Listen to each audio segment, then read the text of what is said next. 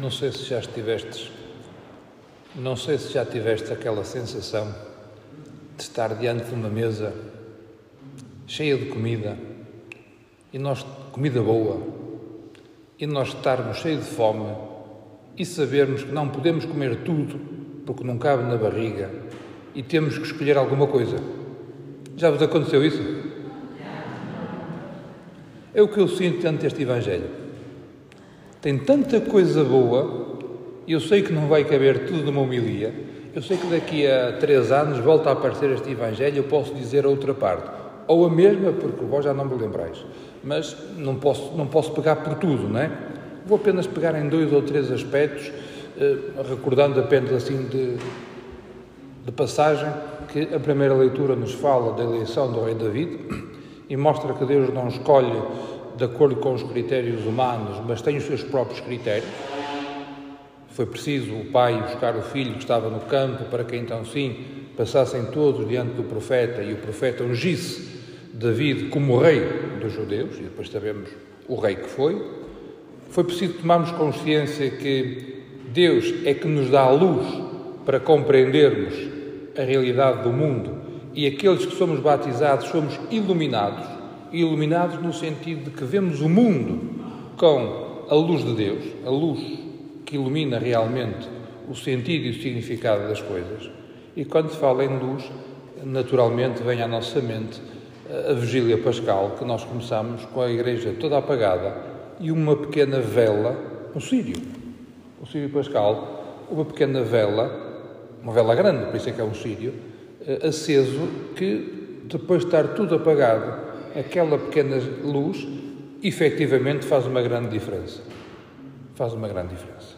E então nós que somos os filhos da luz, ou seja, os filhos de Deus, perante este Evangelho, eh, podemos retirar neste momento que eu vou sublinhar apenas três ideias. A primeira, que é uma ideia muito enigmática. Naquele tempo encontrou no seu caminho um cego de nascença.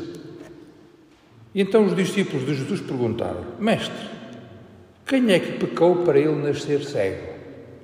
Porque naquela altura, e se calhar um bocado hoje, acreditava-se que a doença, seja ela qual for, era consequência do pecado, era consequência do erro, era um castigo. E acreditava-se que ou a pessoa tinha pecado ou os seus antepassados. E Jesus disse: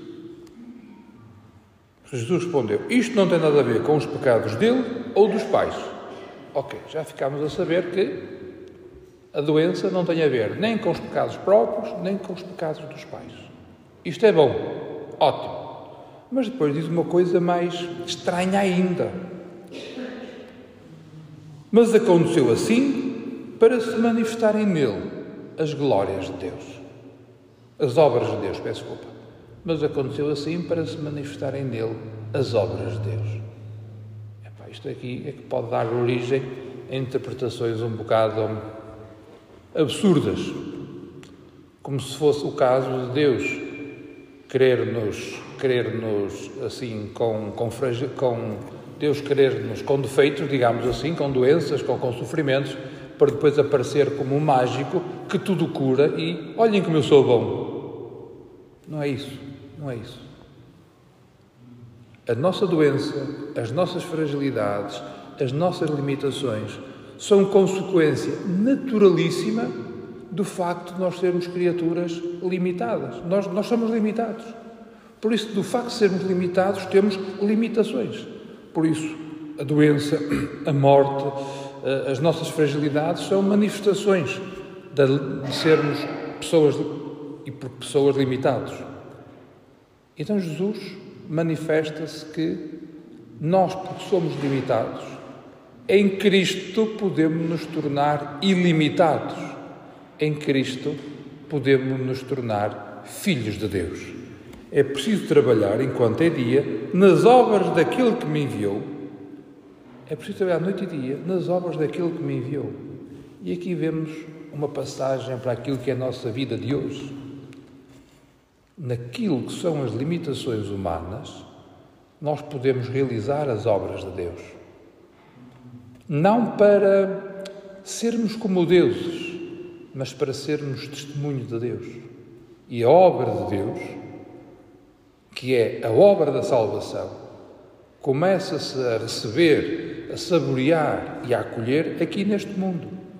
E quem recebe Deus torna-se filho de Deus. E ser filho de Deus é viver eternamente na comunhão com Deus. Por isso, se vivemos eternamente na comunhão com Deus, nós tornamos-nos eternos em Jesus Cristo. Por isso, aqueles que hoje trabalhamos pela promoção, pelo cuidado, pela, pela cura das diversas fragilidades humanas, estamos a realizar a obra de Deus, mostrando que nós, seres humanos, fomos chamados para viver em plenitude. Por isso, dizer que nós, seres humanos, estamos criados, inacabados, mas pela graça de Deus nos tornamos plenos, é testemunhado através das obras de caridade que muitos de nós realizamos. Como? Como manifestação do amor de Deus em nós. É neste sentido que se entende, isto não tem nada a ver com os pecados dele ou dos pais, mas aconteceu assim para se manifestarem nele as obras de Deus. De, citando Santo Agostinho, Deus que nos criou sem nós, criaturas, por isso inacabados, conosco, com a nossa liberdade, pretende nos dar uma vida em plenitude. Aliás, há uma obra, eu sei que nas homilias não se devem citar teólogos, mas há uma obra que me marcou imenso quando eu andava a estudar teologia, uma obra de escatologia de um teólogo espanhol, Luís La Penha, que escreveu, quer dizer, reescreveu um tratado de escatologia já, já doente, já doente. Portanto, é um, daqueles textos que ele escreveu um pezinho aqui, um pezinho já do outro lado, e deu-lhe como título A Páscoa da Criação. Ou seja, em que o passar para a vida eterna é uma Páscoa, ou seja, é, é, é um recriar plenamente a obra de Deus, a Páscoa da Criação. Acho, acho que este título que diz bem aquilo que é a ideia que eu queria transmitir de que Deus que nos criou limitados, ou seja, por criaturas, somos criaturas, por isso somos limitados, quer nos libertar totalmente, convidando-nos a viver com Ele eternamente. Depois disso, temos a questão do, do, do testemunho, e aqui a questão do cego, que ao ser libertado da sua fragilidade, ou seja, não via, era uma limitação. Este não ver, este, esta, esta, esta cura que o Senhor realiza nele, foi torcida a toda a força pelos líderes religiosos para que aquilo não fosse visto como um sinal divino. Quem é ele? O que é que ele fez? O que é que isto? O que é que aquilo? Ele não pode ser de Deus, porque realizou uma cura um sábado, e depois mais isto, e depois mais aquilo. Isto mostra, aliás, sempre que Jesus Cristo fala com fariseus, mostra a perversão da religião. Querer meter a vida concreta, a vida divina que nós experimentamos, dentro de, de regras humanas criadas para privilegiar e fazer prevalecer o poder de alguns. Isto não pode ser. Isto não pode ser. Isto hoje chama-se uh, clericalismo eclesiástico. Daí a, a, dinâmica da sinodalidade que o Papa Francisco nos convida. A gente chama-lhe chama Papa Francisco, ele diz já vem do Vaticano II. O sino dos bispos foi, foi instituído pelo Papa Paulo VI salvo erro, a 15 de setembro de 1965, para continuar aquela dinâmica de reflexão conciliar que se tinha redescoberto no Concílio Ecumênico Vaticano II. Eh, para quê? Para que nós, povo de Deus, nós, Igreja, deixemos de ser uma, uma, uma organização fria, uma organização. Eh, digamos assim, eh, autoperseverante e passemos a ser sinal, sacramento de Jesus Cristo no mundo. Ou seja, passemos a ser sinal, passemos a dar testemunho daquilo que Jesus Cristo é, com mais transparência e com mais facilidade de leitura daqueles que nos veem. E depois termino com a, com a forma como Jesus curou aquele leproso.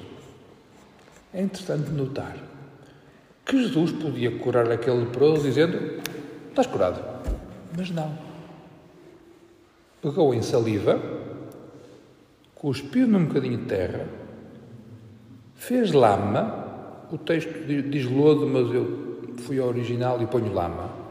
Pôs lama, esfregou com lama os olhos do cego e mandou ir lavar-se, mandou ir lavar-se à piscina que se chama Siloé, quer dizer enviado.